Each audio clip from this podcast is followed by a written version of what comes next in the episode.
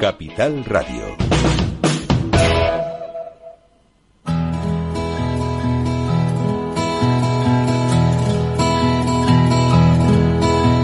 Comienza la caja de Pandora. Al verte sonreír. Al verte sonreír. Un programa especialmente dedicado al mundo de la discapacidad. El niño que ayer fui. El niño que ayer fui. En Capital Radio La 10, cada semana hablamos de aquellas personas que por una causa u otra han llegado a ser dependientes. No, no vendrá y así sabrás lo bello que es. Lo presenta y dirige Paula Romero. Caen Caen mil lágrimas al mar.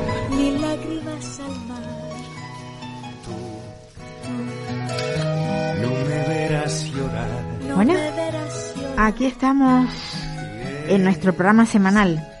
Este programa que, que saca a la luz, pues, las cosas de ese porcentaje de la población que necesita de nosotros, porque nosotros somos una radio solidaria, solidaria, perdón. Y esta radio eh, trata de, cada vez que hablamos, de, de demostrar cómo, cómo se, se abandona a, esa parte de la población que tiene discapacidad o mayores. Llevamos mucho tiempo centrados en una, en algo tan importante como es, pues es la muerte de esas 7.200 y pico personas en Madrid en el tiempo de la pandemia, pero no queremos parar, queremos seguir hablando de ello hasta que no se haga justicia. Y a mí me gustaría hoy hablar con una persona que afectada porque perdió a su madre. Ella es Ángela Arreba y espero que esté al otro lado de- del teléfono para que nos pueda, nos puede, hola Ángela, Hola, estoy aquí. Sí. nos pueda contar que, que cómo ha vivido ella, cómo lo ha pasado y cómo lo sigue viviendo, porque las cosas pasan pero no se pueden olvidar. El dolor está ahí y es lacerante hasta que no haya justicia, ¿verdad? Pues efectivamente, eh, yo, mi madre murió en una residencia en Madrid durante la primera ola de la pandemia. Es uno de los 7.291 fallecidos eh, muertos en residencias. Y no sé, mm, ¿qué podemos decir? Pues yo a mi madre, desde el 8 de marzo, que ya no nos permitieron el acceso a las familias, no volví a verla nunca más. La familia nunca la volvimos a ver, ni hablar con ella por teléfono, ni tener una videoconferencia.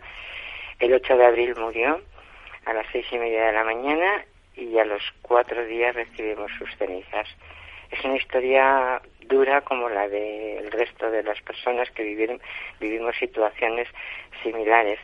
Entonces el dolor que nos queda a las familias es qué pasó durante todo ese tiempo, cómo lo vivieron, eh, cuál pudo ser la situación, porque claro, en un principio mm, tampoco teníamos muchos datos.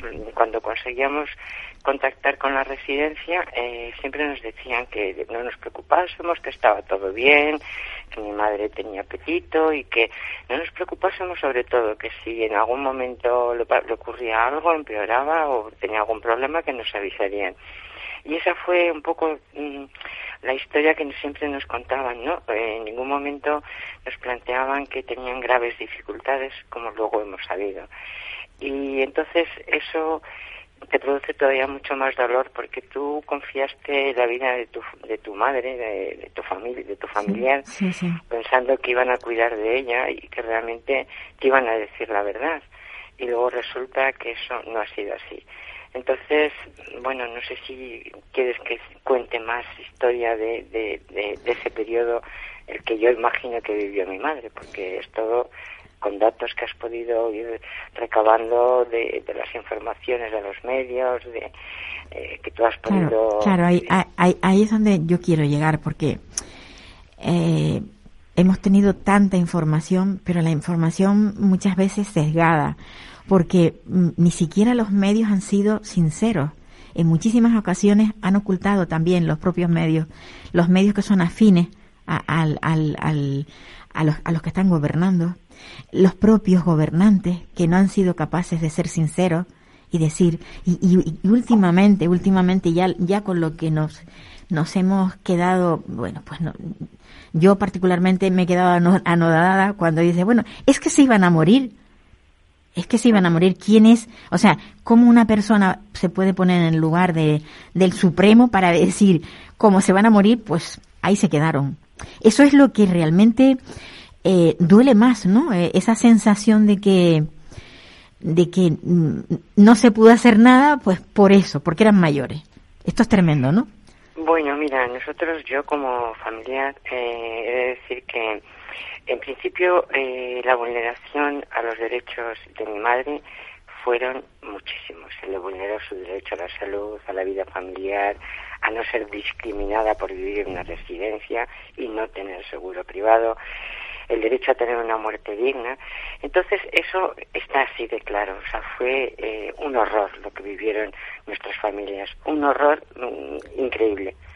Eh, a partir de allí ocurren los hechos y pasa el tiempo y los familiares lo que queremos es que se sepa la verdad que se haga justicia y que haya reparación y que no se cubra este manto de impunidad que hay sobre todo los responsables políticos porque eh, eso nos duele todavía, o sea, nos dolió, nos ha dolido muchísimo todo lo que vivieron y todos los problemas que tuvieron y después esta, este pasar, este querer pasar el episodio y decirnos que se hizo todo lo que se pude, se pudo. Eso no es cierto. Y sobre todo, estas frases que dice se iban a morir igual, es que te duelen en lo más profundo, porque primero denotan una falta de humanidad por la persona que lo dice. Total, O sea, que es que dices, ni tiene empatía. Y luego yo como familiar pienso, si la persona que era la encargada la jefa, la, bueno, perdón, la jefa no, la máxima autoridad política de mi comunidad, la que tenía que de ella tenía que partir todas las medidas y todas las leyes, todo lo que se pudo haber hecho, y ella partía de la base de que se iban a morir igual, pues ya entonces uno se explica todo, porque, a ver, los actos, los protocolos de exclusión que existieron y que se llevaron a cabo impidieron que nuestras familias pudieran haber tenido opción a salvarse se les negó la posibilidad de ir al hospital. Se les negó aquello que nos prometieron que iban a medicalizar las residencias. Falso, no se medicalizaron, no sé si 10 o 12. Eh, no se les dotó de material. A mí me han contado en la residencia que al principio sobre todo se protegían con los, los trabajadores, con los manteles de hule que tenían para el comedor no tenían mascarillas, no tenían pruebas, no tenían nada, no tenían personal. Han llegado a estar, a mí me ha confesado la encargada de la planta de mi madre, que en una planta que puede haber, yo que sé, 40 residentes, había dos personas un día, dos personas. Entonces, en esas condiciones, no me extraña que pueda decir se iban a morir igual, porque realmente es lo que ocurrió. Murieron, pero murieron porque no se les dotó de los medios adecuados para poder vivir. Y sobre todo se les abandonó conscientemente, y sobre todo esta frase así lo iguala, conscientemente, aplicando unos protocolos, no facilitando personal, sin tener medios, sin apoyo. Entonces, es una, es una injusticia de tal calibre que ya lo dice un periodista, Manuel Rico, dice que este es el mayor eh, digamos, suceso grave de vulneración de derechos en toda la democracia. Y sin embargo, no se quiere investigar. A las familias nos han dejado absolutamente abandonadas. Es decir, presentamos nuestras querellas con los datos que podemos recabar, pero nosotros no tenemos, eh, digamos, eh, posibilidades de ir a la residencia y que me den los datos, cuántos murieron, cuánta personal había, eh, qué ocurrió, qué medios tenían. Eso nosotros no lo podemos hacer porque es que nadie nos lo va a contestar. Los únicos que pueden hacerlo es desde la propia Fiscalía, que es la que tendría que actuar de oficio, ¿eh? y sacar a luz estos casos. Entonces nos han dejado a las familias que presentemos la querella, la gran mayoría se archivan, la gran mayoría, y las que siguen adelante, por ejemplo la mía, estamos esperando a que al final nos puedan recibir a los familiares, que todavía han pasado ya meses y todavía estamos esperando.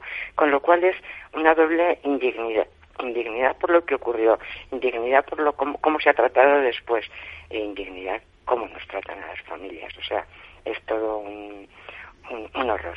Es la palabra que mejor. ¿A ti te han admitido entonces a trámite lo que la querella que has puesto tú?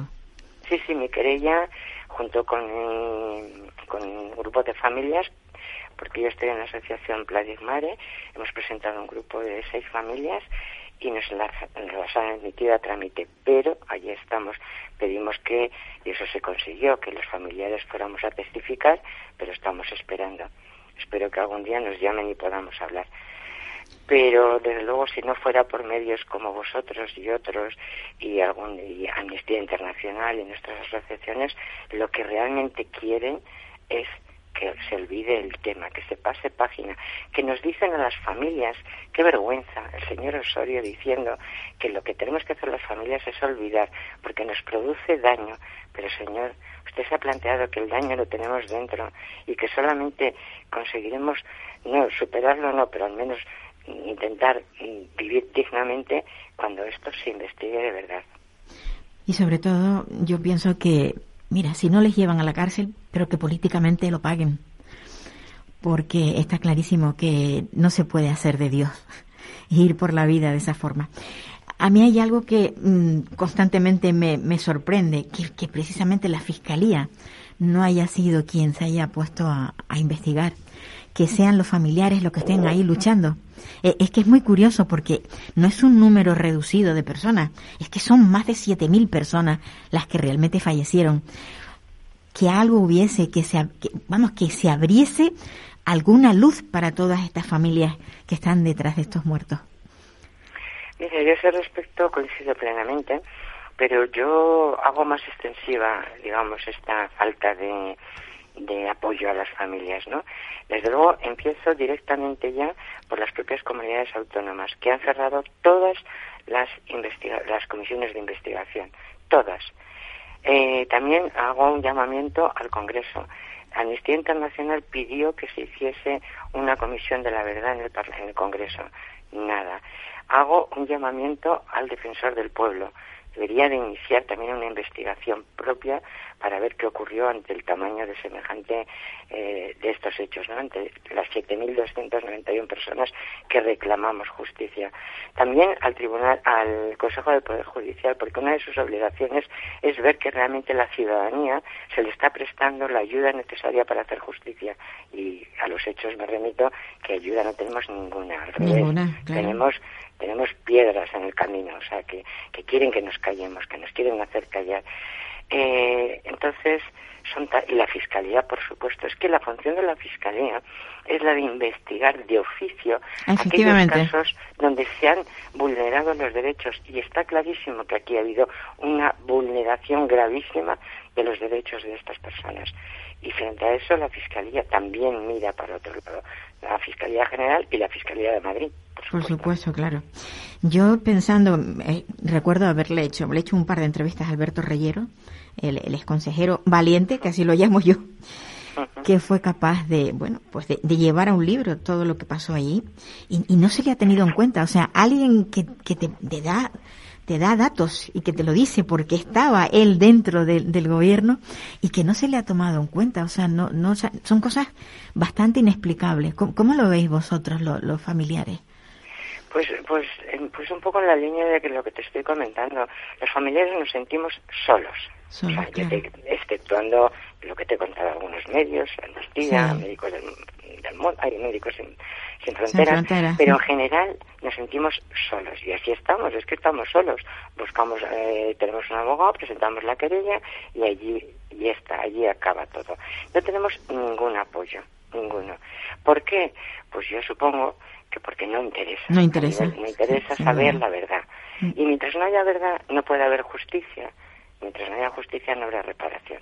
¿Y qué, aquí qué es lo que pasa? Que nadie se ha responsabilizado políticamente de, este, de estos hechos. Nadie. Entonces, el abandono que sentimos, lo vuelvo a repetir, es que es total. Total, absoluto. que sí. Y el dolor no se va. Y terminarán falleciendo quienes están aquí luchando y no se sabrá a qué punto llegaremos con esto. Pero si el interés que se pone es el que estamos viendo.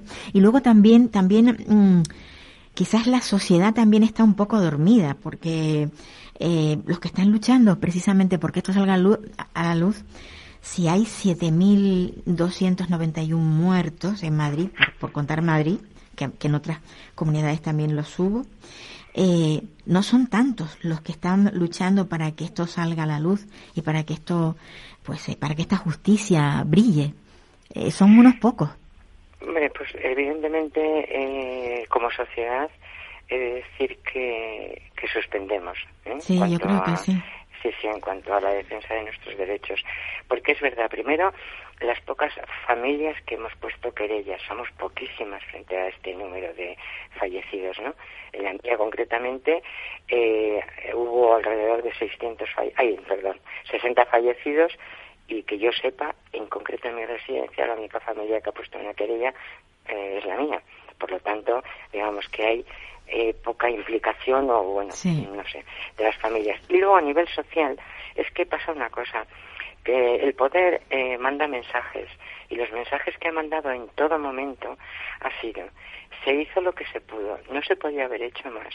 Eh, estábamos en una situación eh, de pandemia, era una medicina de guerra lo que había que hacer y todo ese todo ese mensaje ha calado tanto que es que incluso a veces tu propia familia no, bueno o tus amigos te pueden llegar a decir es que no sé por qué seguís luchando si es que no se podía hacer otra cosa entonces tú dices dónde están los valores sociales dónde están porque cuando una política dice esas declaraciones de se iban a morir igual es que automáticamente la fiscalía, bueno, no sé si es así automáticamente, pero es que esas palabras no pueden quedar. Es una declaración, ¿eh? Una declaración total, o sea, el... Total, claro. Es que así entiendes. Si esa persona ha podido, bueno, lo entiendes por otras muchas cosas, pero que, que haya podido hacer unos protocolos de exclusión, es decir, que les negó el poderse derivar a un hospital, que les negó la posibilidad de que no muriesen ahogados solos en sus habitaciones, eh, con una muerte absolutamente indigna. O sea, ¿lo entiendes? Si partes de la base de que iban a morir igual. Y entonces, que ante una declaración de este tipo, la sociedad no se levante, los medios institucionales, eh, la fiscalía, pues no habrán un proceso de investigación, es que yo no, no, no, lo entiendo. Creo que vivo en un país democrático, pero la verdad es que a nosotros nos han dejado solos. Pues yo creo que sí, no, no, no solamente lo, lo ves tú así, sino muchísimas personas. Yo particularmente también lo veo de esa manera como lo ves tú. Y, y además acongoja, acongoja pensar que si esto va a sentar un precedente, si va a ser así siempre, que haya una pandemia, que ya estamos llegando a una edad y, va, y yo tengo, en algún momento tuviera que entrar en alguna residencia, preferiría que no fuera justamente en esa comunidad autónoma, que es donde está claro que si entras en una residencia con algo así, no vas a salir.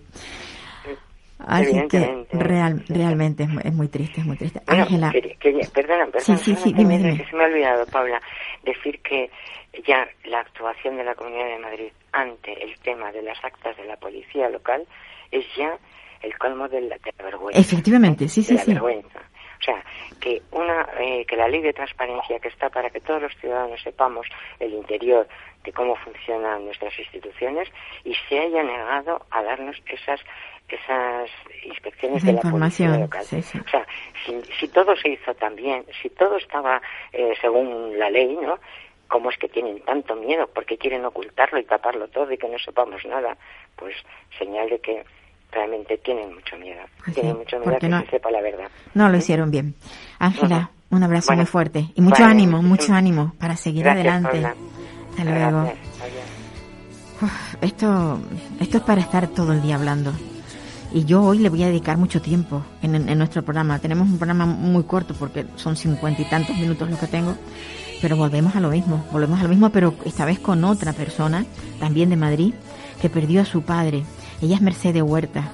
Mercedes Huerta pertenece a la Asociación de Verdad y Justicia y solo busca, desde que pasó lo que pasó, eso, que haya justicia para lo que ocurrió con su padre. Hola Mercedes. Hola Paula, buenas tardes, buenos días. Buenos días, pues sí. Acababa de hablar con también con otra señora que, que perdió a su madre también en Madrid en una, en una residencia. Y yo, y yo siempre que hablo con alguien que, pues eso, que se ha quedado, que ha perdido a su ser querido, todo el mundo tiene el mismo dolor, un dolor lacerante que le impide dejar de trabajar para que esto al final salga a la luz se vea la luz, que, que, que la justicia eh, triunfe, ¿no? Eso sería lo, lo, justo y lo que estaba oyendo a la compañera, las actas de la, de la Policía Municipal, acabo de leer una noticia que me ha revuelto todavía más. Me he enterado que han salido unas actas, cinco, de una intervención que hizo la Comunidad de Madrid a través de la Guardia Civil en una residencia en, Navas del Rey, que sacaron a los residentes sin autorización, sin consentimiento, ni siquiera del director de la residencia, que fue a denunciarlo luego a Navalcarnero. Y esos eh, eh, eran positivos y los trasladaron a otro sitio. O sea, eh, ya no es todo lo que ya sabemos, sino todo lo que va saliendo y quizás lo que siga. Claro. A mí me ha revuelto. habla que los trasladaron, pero a otra residencia. Sí, a otro centro, estaban contagiados y sin dar explicaciones, además sin darlos atención de ningún tipo y simplemente los dieron hidratación. Es lo que cuenta la, el artículo, ¿no? Entonces, te enfrentas a lo que salieron las actas que no sabemos qué hay. ¿Por qué nos han entregado antes? ¿Cuántas actas hay? Eh, el desprecio con el que esta señora nos trata, no solo a las víctimas, sino a los familiares que estamos aquí sufriendo durante cuatro años ya su desprecio y su chulería. Y no contento con eso es que cada día sale una noticia donde nos hace más daño. Yo hoy no quería estar así como estoy estando, porque no quería. Pero es que es, es lógico, Mercedes, es lógico es lógico que te estés afectada porque acabas de leer una noticia que te ha dejado hecha polvo, porque cada día es algo nuevo, pero cada día es algo peor. Claro, es que te vas encontrando con noticias, es decir, eh, lo que se encontró la policía municipal y lo poco que ha salido en prensa, porque las actas no las tenemos, ojalá alguien a las familias y a la plataforma Verdad y Justicia se las pudiera dar para eso poderlo incluir dentro del informe de la Comisión Ciudadana. Eso quería, quería que hablásemos de la Comisión Ciudadana porque ese movimiento está, mm, bueno, pues yo creo que está removiendo bastante eh, la, la, situación, ¿no? Eh, ese informe todavía, como sabes, no ha salido, va a salir en breve. Y yo creo que, alguna vez lo he dicho, va a ser un informe contundente. Lo primero porque todo lo que hay en él es cierto, comprobable, no son opiniones, es información de primera mano, información oficial hasta donde nos han dejado o les han dejado a los expertos llegar a través del portal de transparencia, pero encima tenemos declaraciones, o sea, decir, cuando una persona hace una declaración y personas de prestigio o sin prestigio más allá de ser un ciudadano íntegro y honesto, eso se, ha, eso se ha declarado. El por qué, como decía esta compañera que ha hablado antes, ¿por qué oculta? primero se le culpó a Pablo Iglesias, como han visto que eso ya no, bueno, pues ahora vamos sacando otras retailas que ninguna se mantiene. Y lo de decir que eh, hubiesen muerto exactamente igual, no señora, usted no es un, médico. Es más, ningún médico valoró individualmente, caso por caso, qué era la forma de actuar. Con lo cual se hizo en plan batallón y en plan de decir, pues como tú estás aquí, tú mueres. En las residencias donde entró la UME y la policía municipal fue tan terrible como que incluso en las eh, residencias eh, con síndrome de Down, afectados psicológicos, psíquicos, o sea, todas este, estas personas que no eran mayores, es que se les trata igual, como decía, ¿cómo se podía tener a unas personas que no entienden, que no saben, que no se les puede hacer explicar y que les rompe su pauta diaria, encerrarles en un sitio? Pues andaban pues, pues eso, como pollos sin cabeza por donde ellos podían, porque era su rutina diaria. Tú no le puedes cambiar a una, a una persona una rutina que tiene una deficiencia. ni se lo puedes hacer entender a no, Alguien con una, con una discapacidad intelectual es muy difícil. Muy difícil, claro. No se tomó en cuenta nada. Aquí se, se actuó a cascoporro. Pero es lo peor, es esa sinvergonzonería y chulería y desprecio con que nos toman.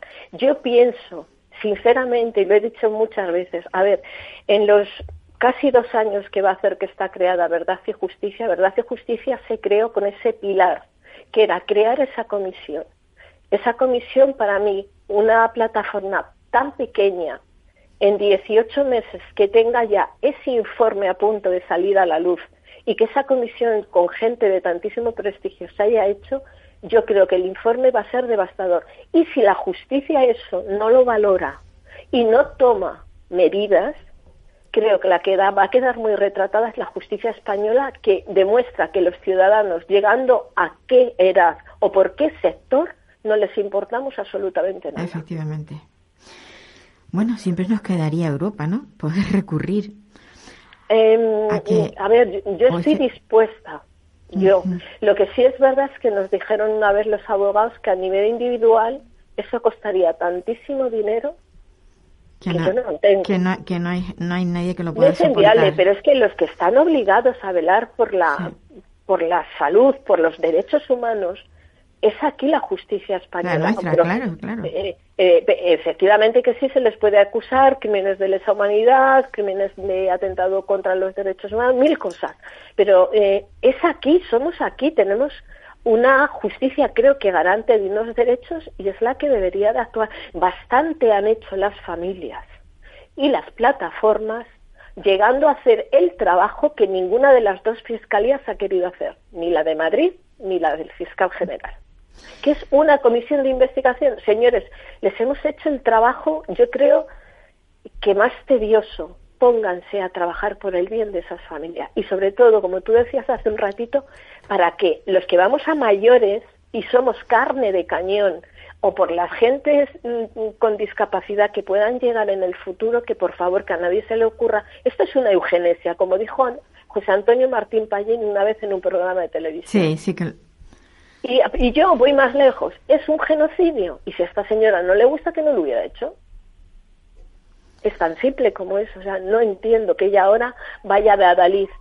Eh, quiso ser Dios y que se convirtió en verdugo. Totalmente. Y lo, lo, como decía yo antes, lo, lo está claro que, que ha, ha, hecho una declaración en público. Efectivamente, ¿qué más quieren las fiscalías? ¿Ah, ¿Qué más? O sea, hay un delincuente que se está declarando culpable de algo y lo dejas irse de rositas, pero si cualquiera de nosotros si te da un día una mala tontería y te coges y te robas tres manzanas o un pantalón porque se te ha roto y no te lo puedes comprar, te meten rápidamente dos años en, en cárcel. ¿Por qué? Porque esta señora con lo que ella... A ver, que vamos, estuve haciendo el otro día la cuenta de los muertos que lleva el PP a sus espaldas entre el 11M, el JAG 42, los hepatitis, los enfermos de hepatitis C que les negaron el Sovaldi. El sí. Y esta señora, y tanto como siempre están con ETA en la boca, superan a ETA mmm, muchísimo. ETA no llegó a 900. Estos entre pitos y flautas creo que estamos cerca de 12.000. ¿Qué tienen ellos que andar reclamando y ni andar diciendo ETA ya acabó? Pero esta señora sí que sigue con unas políticas. Mira lo que ha pasado en este fin de semana en una residencia. Eso te iba a preguntar, ¿qué, qué, qué sabes de eso? Porque como tú vives en Madrid, porque pues, la, residencia, por lo que se ve, no, no reunía las condiciones o no había. Claro, claro. esa es otra, Paula, que se le llena y yo. Eh, que tuve una reunión con el director de, eh, el del mayor y de la dependencia de la Comunidad de Madrid, se lo dije en el mes de noviembre, las inspecciones no son inspecciones, son una quedada de amigos a tomar un café. La directora o el director le lleva por cuatro sitios, pues mira, sí, esto le hemos puesto, le hemos pintado, pero no se hacen. En esta residencia se han incumplido todas las medidas de seguridad y de evacuación antiincendios. Con lo cual, si las bocas de agua estaban secas, no se podía extinguir. Si las puertas no se podían porque estaban bloqueadas y no se pudo sacar. Y si el resto y, y los detectores de humo, es decir, todo el sistema antiincendios no funcionó. ¿Quién ha firmado esa acta favorable como que todo estaba en condiciones? Que tiren de ese hilo y ya tienen al primer culpable. Y luego de ahí que sigan tirando para atrás. Eran tres vidas y las que seguirán, que no sé cómo están, porque es información que no nos lo van a dar, las personas que estaban hospitalizadas. ¿Qué pasa? Personas que, que mayores que por inhalación de humo terminarán teniendo mal los pulmones. Efectivamente, y encima te venden la residencia como que en esa residencia iban a estar más seguros que en su propia casa. Una residencia gestionada por la iglesia o por algún bando de la iglesia, mm, pero me da igual. Iglesias, no iglesias, me da lo mismo. El caso es que se están vulnerando y las inspecciones no se hacen. Porque es lo que te digo, lo primero avisan, cuando yo le pregunté al director, no, es que son eh, inspecciones eh, de auditoría para tener los papeles, digo, no, no me vengas con cuentos, que ya peino canas. Las eh, inspecciones no se deben de avisar. ¿Por qué? Porque es para comprobar cómo están las instalaciones. Y después de todo lo que yo denuncié en Domus Vi, que él me reconoció que esa residencia en 11 meses tenía más de 40 denuncias o quejas, es porque algo no funciona. No se pueden tener unas farolas en unos jardines por donde pasean familiares, niños y residentes durante dos años, tiradas, con los globos rotos que parecían como si fueran a insertar unas, pues yo que sé, unas verduras para hacerlas a la plancha, ¿sabes? O sea, es que es vergonzoso pero no lo hacen bien. ¿Por qué? Porque hay un compañero y luego además nos dijo que había como 40 inspectores para toda la Comunidad de Madrid, pero para todos los sectores. Daba igual no, si fueron eran colegios, residencias. Claro que no, no, no, es suficiente. No, que se pongan, que se ponga, que se contrate personal y que las, las inspecciones sean exhaustivas porque es ojo, como eh, mi madre donde estaba al estar bien de la cabeza, claro, se daba cuenta cuando había inspección, porque unos días antes, como ella me decía, hay zafarrancho, algo va a pasar, no fallaba. Lo ponían todo patas arriba, todo limpio, todo nuevo. todo... Efectivamente, y fíjate que además usaban las mismas trabajadoras, ya hay escasez de personal, bueno, pues esas mismas tenían que dar el repasito para que todo estuviera muy mono, eh, a vista de la galería, perfecto, pero no era así. Ojo, conseguí que la directora Domus Biparque Coslada haya sido expulsada del centro. La lucha sí sirve, se lo quiero decir a todas las personas que piensen que por quejarnos no vamos a conseguir nada. Sí se consigue con lucha y siempre tenemos la verdad de nuestra parte, aunque siempre nos diga que somos unos exagerados y los dejan por mentirosos a los ancianos, a las residentes, a los padres de los discapacitados, a todo el mundo dejan por mentiroso. Pues cuando es verdad, es verdad. Pero el, el, desgaste que sufren las familias en esta lucha es no, no deja vivir. O sea, tú, tú tienes ya una edad que, que lo que necesitas es, pues eso, tranquilidad. Y de pronto te, te encuentras con que tienes que andar luchando para que la, la calidad de vida de tu madre, en este caso, que gracias a Dios está, está viva. Está pues viva, pero es como eh, ayer leí en algún sitio un compañero que lo decía, siga habiendo comida podrida, siga habiendo escasez de, alimentos, siga habiendo falta de personal, no tienen la calidad de, la atención que ellos se merecen y que pagan. Entonces, es lo que tú dices, es un desgaste constante. ¿Qué les va a quedar a mi hija? Cuando mi madre ya no esté, yo esté tan sumamente cara, sean ellas. Cuando es algo que, que nadie tendríamos que estar en esta lucha constante porque pagamos, ellos pagan, pero es que es por derecho. O sea, es que mm, yo no me cabe en la cabeza, Paula. Yo creo que estamos viviendo en una sociedad con un edadismo, un individualismo tan enfermizo que deberían de pensar que hoy a lo mejor no te toca, pero mañana te puede tocar y es muy triste. ¿eh? Pues muy triste. Yo no quiero llegar a una residencia y sufrir lo que han sufrido o están sufriendo. Te digo no, ya te digo yo lo mismo. Yo firmaría por, porque no me pasase algo así, desde luego. Prefiero primero irme, irme irme tranquila, amanecer de un día a otro te acuestas y ya, ya. Sí, sí, porque esto, esto es tremendo. Y luego además volvemos a lo mismo, la lucha que le queda a los familiares eh, de, de estas personas para, para lograr eso, para lograr que la comida sea la correcta, para lograr mm, además cosas que son básicas, porque no estamos pidiendo nada especial, son cosas que en la vida cotidiana se tienen que tener como necesidades para poder seguir viviendo. Claro, necesidades básicas que cómo les vas a dar una sopa aguada y una concreta porque no llega cantidad suficiente. Cuando se ponen a repartir en el comedor, los últimos no les llega comida. y luego si tienes la oportunidad porque puedas tener mm, comida en la habitación, comes, pero y esos mayores eh, que no tienen o que no pueden quejarse, pues mi madre ha visto ya varios casos que se han ido deteriorando hasta que se apagan. Ahí está también la labor de las familias, el estar pendiente. ¿Por qué pierde peso? Sí, sí. Hay que hay que estar muy ojo a visor. No, y además se, producen muchísimas desnutriciones dentro de las residencias, tanto de mayores como de personas con discapacidad. Igual, igual. Eh, mucha desnutrición, demasiadas infecciones que les van desgastando, ya las agresiones que no controlan, las caídas que tampoco controlan. Es decir, es que sumas tanto que hay veces que a mí se me corta la respiración. O sea, mi marido me lo dice, por favor, tengo ganas de que ya jubilados descansemos. Yo estoy que, que no voy a poder descansar durante... A mí me queda mucho todavía por luchar. Nos queda, nos queda mucho, Mercedes, muchísimo. Yo no sé si, si conseguiremos que esto cambie, pero yo lo que está claro es que no voy a tirar la toalla. Eh, mira, en una entrevista que di el otro día con un programa especial, y perdona que haga publicidad, pero es que estuvo genial el programa de la base de Canal Red. En la entrevista que le hicieron a José Antonio Martín Pallín, decía que la mayor justicia, si la justicia no actúa, porque es que ya sería vergonzoso, la mayor justicia estaría en las urnas.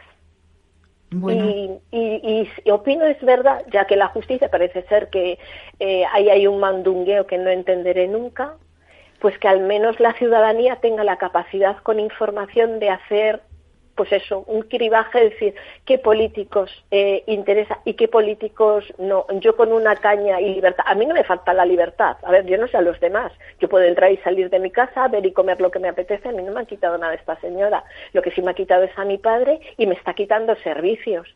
No tenemos médicos, no tenemos las residencias en condiciones, tanto de discapacitados como de mayores, eh, los colegios, la educación en general, es decir, eso sí no lo está quitando. Se, se está perdiendo demasiadas cosas que habíamos ganado con mucho esfuerzo. Mercedes, yo, yo espero que, que, bueno, que esta lucha eh, sea fructuosa. ¿Sabes lo que me gustaría? sí Sí, perdona que te corte. Que cuando por fin encontremos que se haga justicia y al menos se le dé una buena bofetada por tanto daño como ha hecho, que podamos hablar un día tuyo y decirte, Paula, fue mucho, pero mereció la pena. Pero mereció la pena. un abrazo muy fuerte, Mercedes.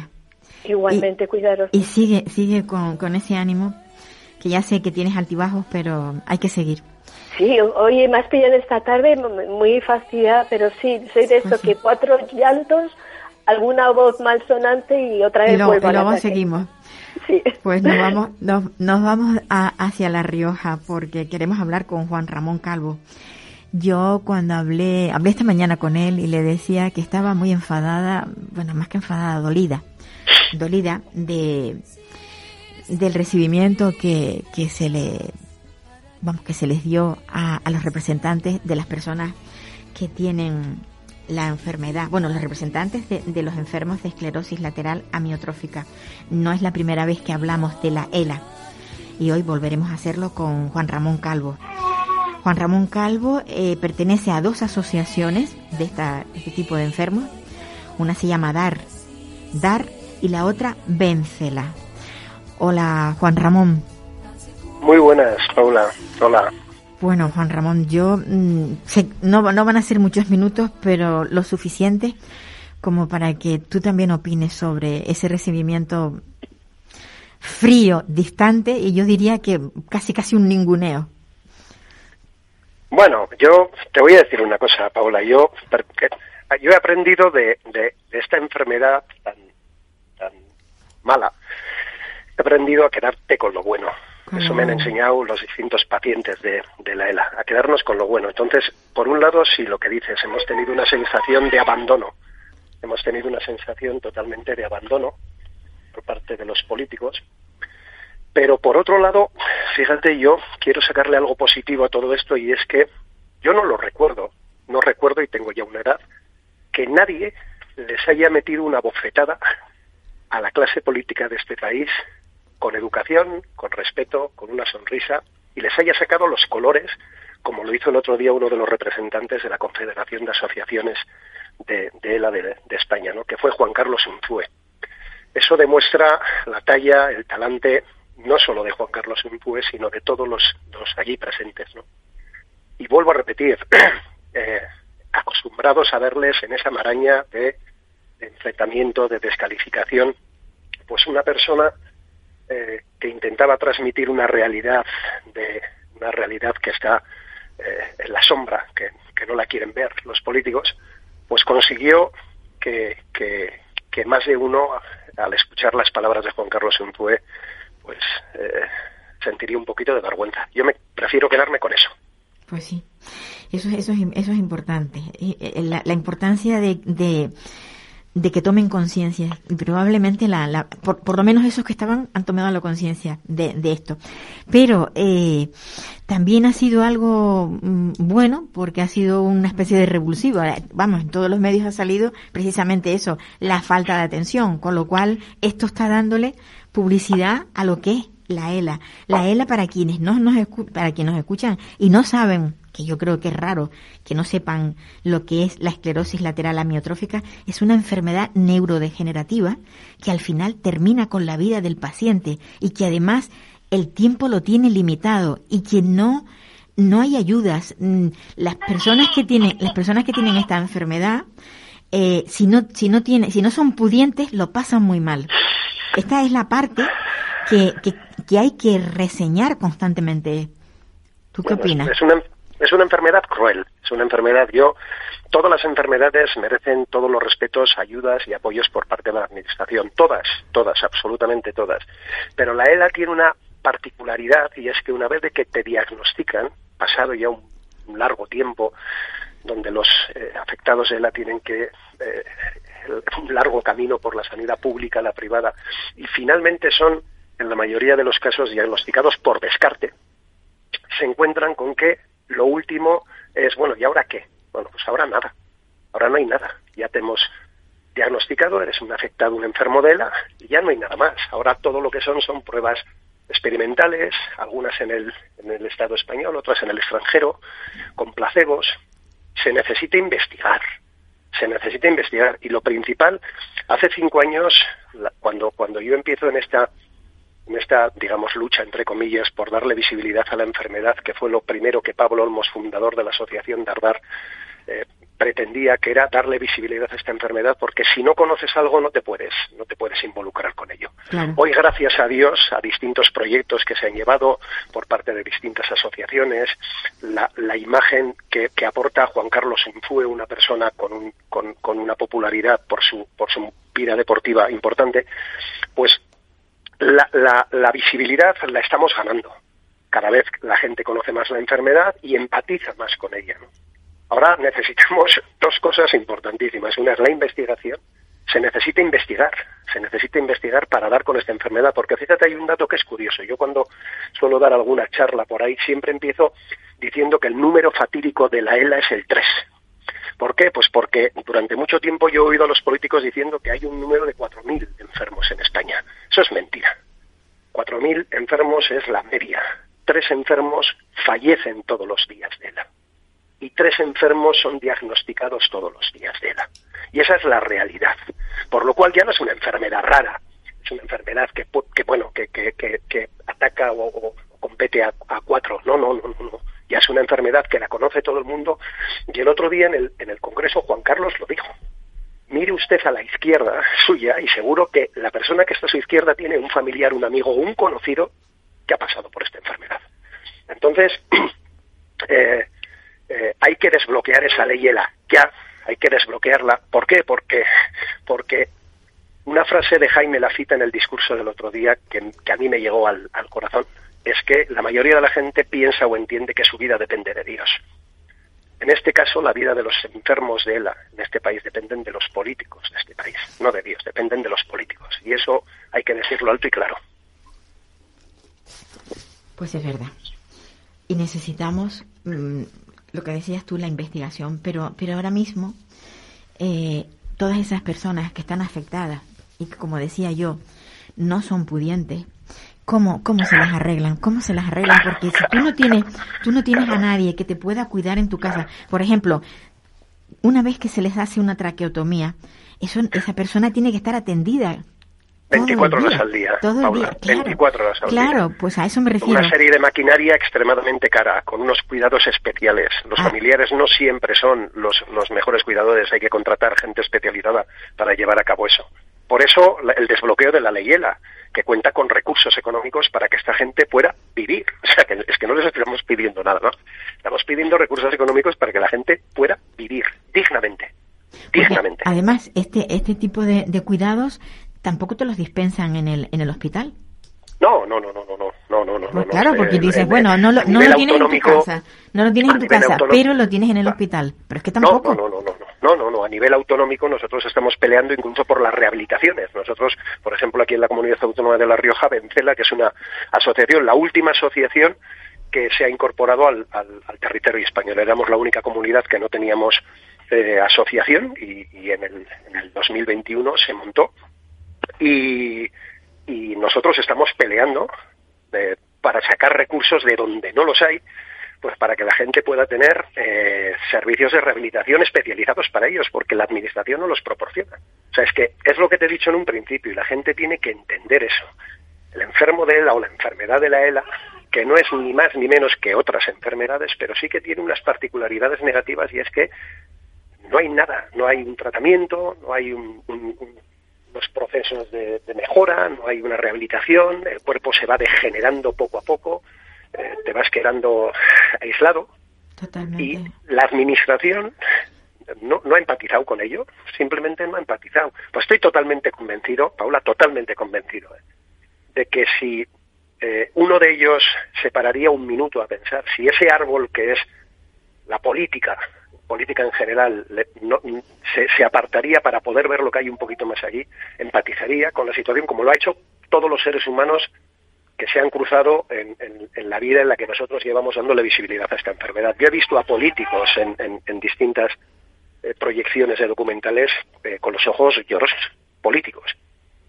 ¿Dónde está el problema? Pues no en los políticos, sino en la política, en la, maraña que es la política, exactamente. La maraña, como dices tú, que es la política. El, el, trabajo que hacéis vosotros, porque hay que decir una cosa, porque oh, Juan Ramón Calvo eh, no tiene afectado a ningún familiar sencillamente se le falleció un amigo. Tú me decías, se te fue, se te fue parte de tu vida con ese amigo que falleció con la enfermedad. Y, te dejó esa herencia, te dejó para que tú siguieras luchando por lo que él empezó a luchar.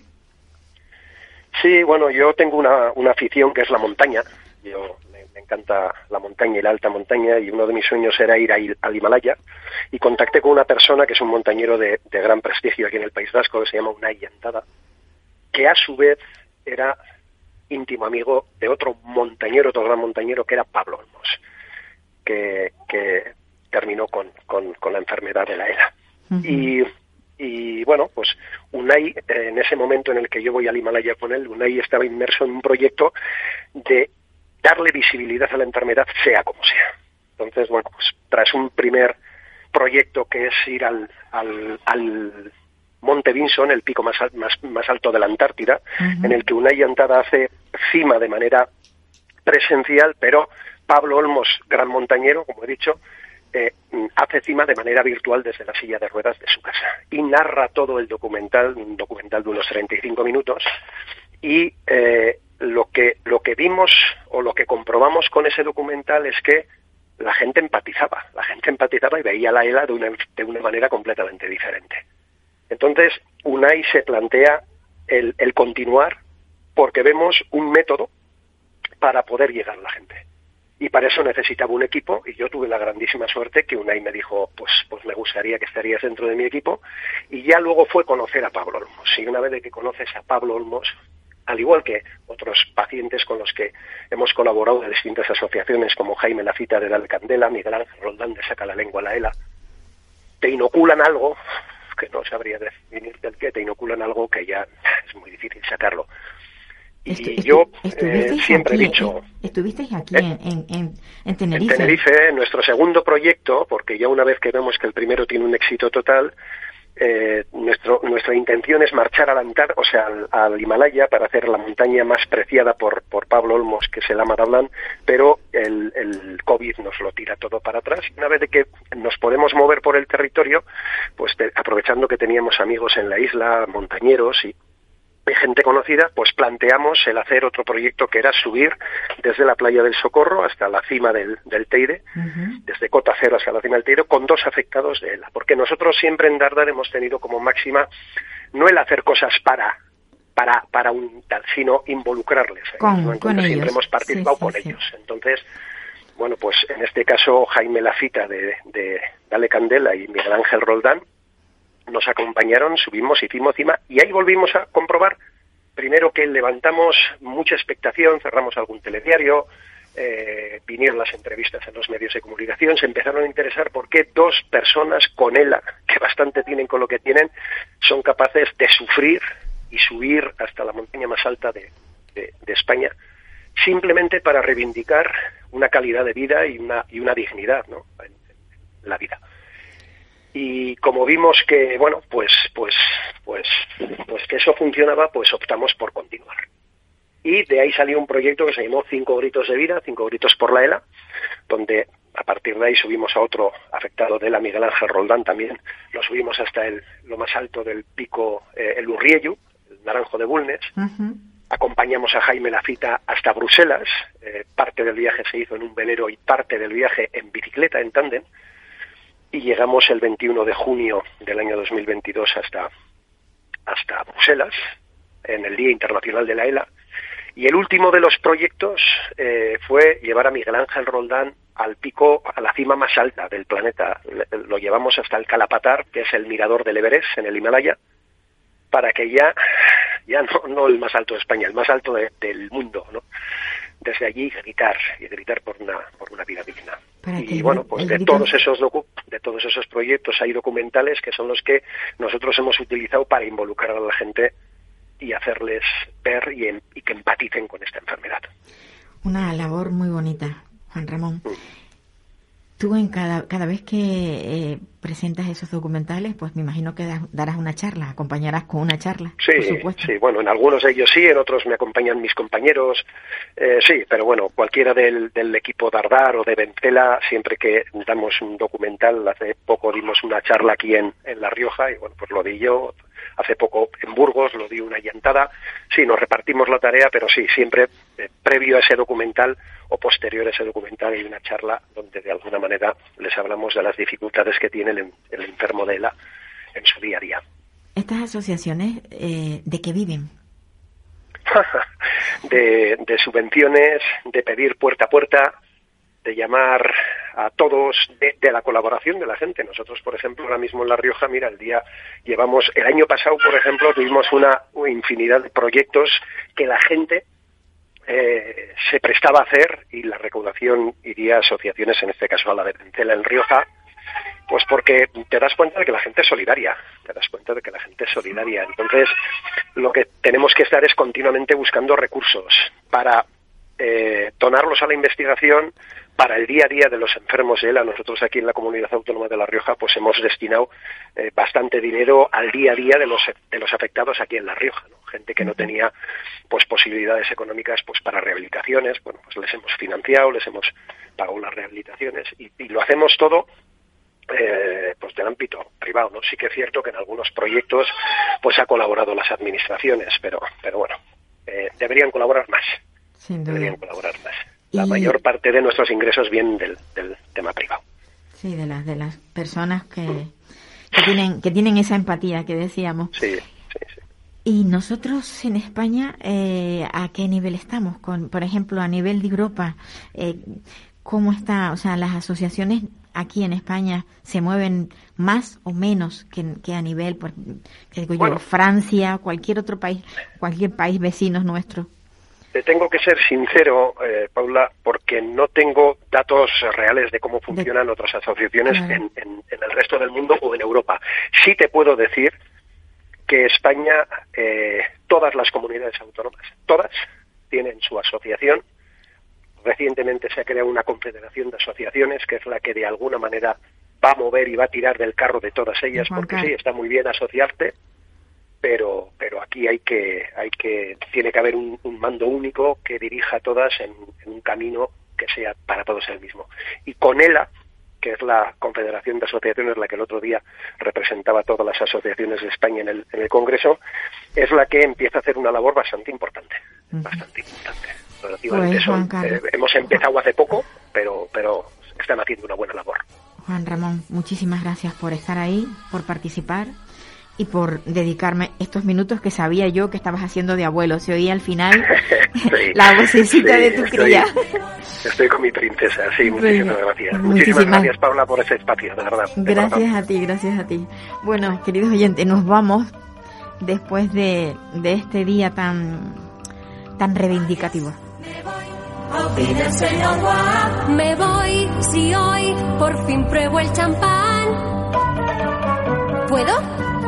No. Me voy, goodbye, olvídense en adiós. Me voy con un suspiro y un adiós. Adiós.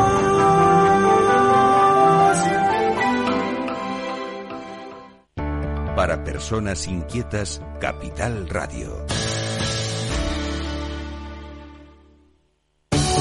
El 28 de febrero celebramos la sexta edición de los premios Capital Radio para reconocer el talento, la excelencia y la generación de valor de profesionales y empresas. Conoce a los protagonistas, las entidades y las empresas que con sus negocios aportan valor a la sociedad. Sigue la gala y comparte el hashtag que encontrarás en nuestras redes sociales. Recuerda, el 28 de febrero, Premios Capital Radio a la Excelencia, con el apoyo de AON, Cognizant. ICEX y Renta 4. Te esperamos. Capital Radio. Escucha lo que viene. Capital Radio. Música y mercados.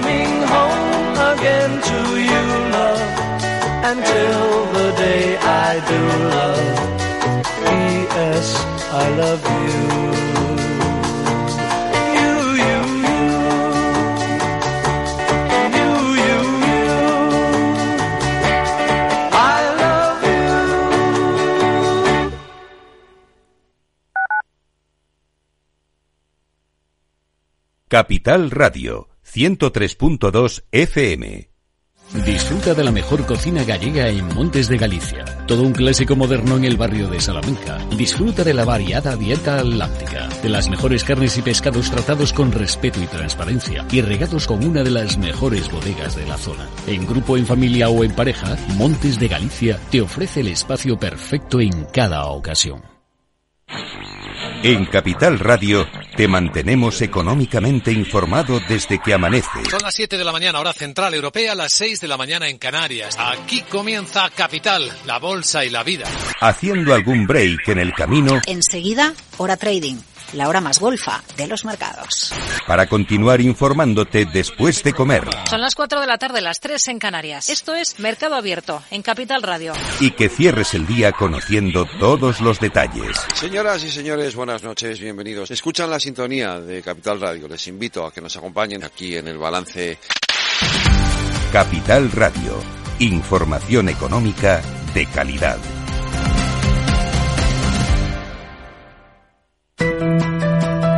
las redes sociales, el uso de pantallas, los delitos cibernéticos, todo ello ligado a la adolescencia y la juventud.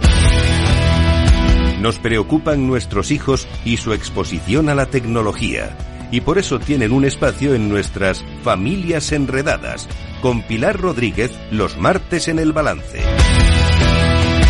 Aquí, en Capital Radio. Capital Radio